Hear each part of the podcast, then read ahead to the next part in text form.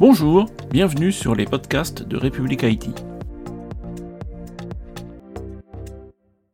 Monsieur Jean-Séverin Lair, bonjour. Bonjour. Donc vous êtes le DSI de l'INSEE, donc Institut national de la statistique et des études économiques. Alors pour commencer, est-ce que vous pouvez nous représenter l'INSEE?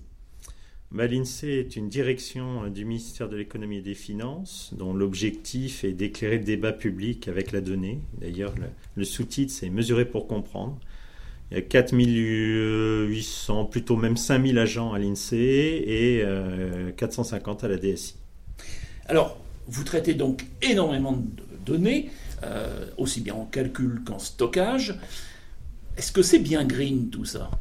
Ah, ça, c'est une vraie question. Et d'ailleurs, du coup, on a, on a fait un bilan de gaz à effet de serre complet sur le versant strict du numérique.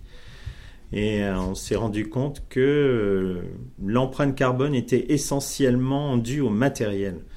Et donc ça, c'est quelque chose qui nous a beaucoup étonné. Euh, on est entre 80 et 85% de notre empreinte qui est liée à nos achats matériels, que ce soit les portables, les mobiles, les serveurs.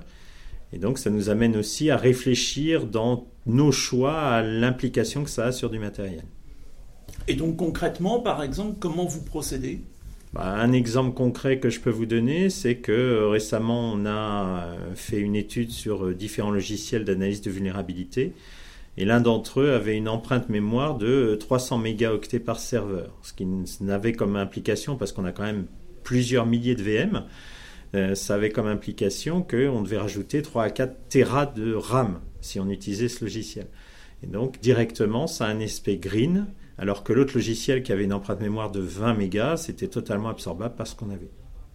Très bien, merci beaucoup Monsieur Lair. Ben, je vous en prie. À très bientôt sur république-it.fr. Bonne journée.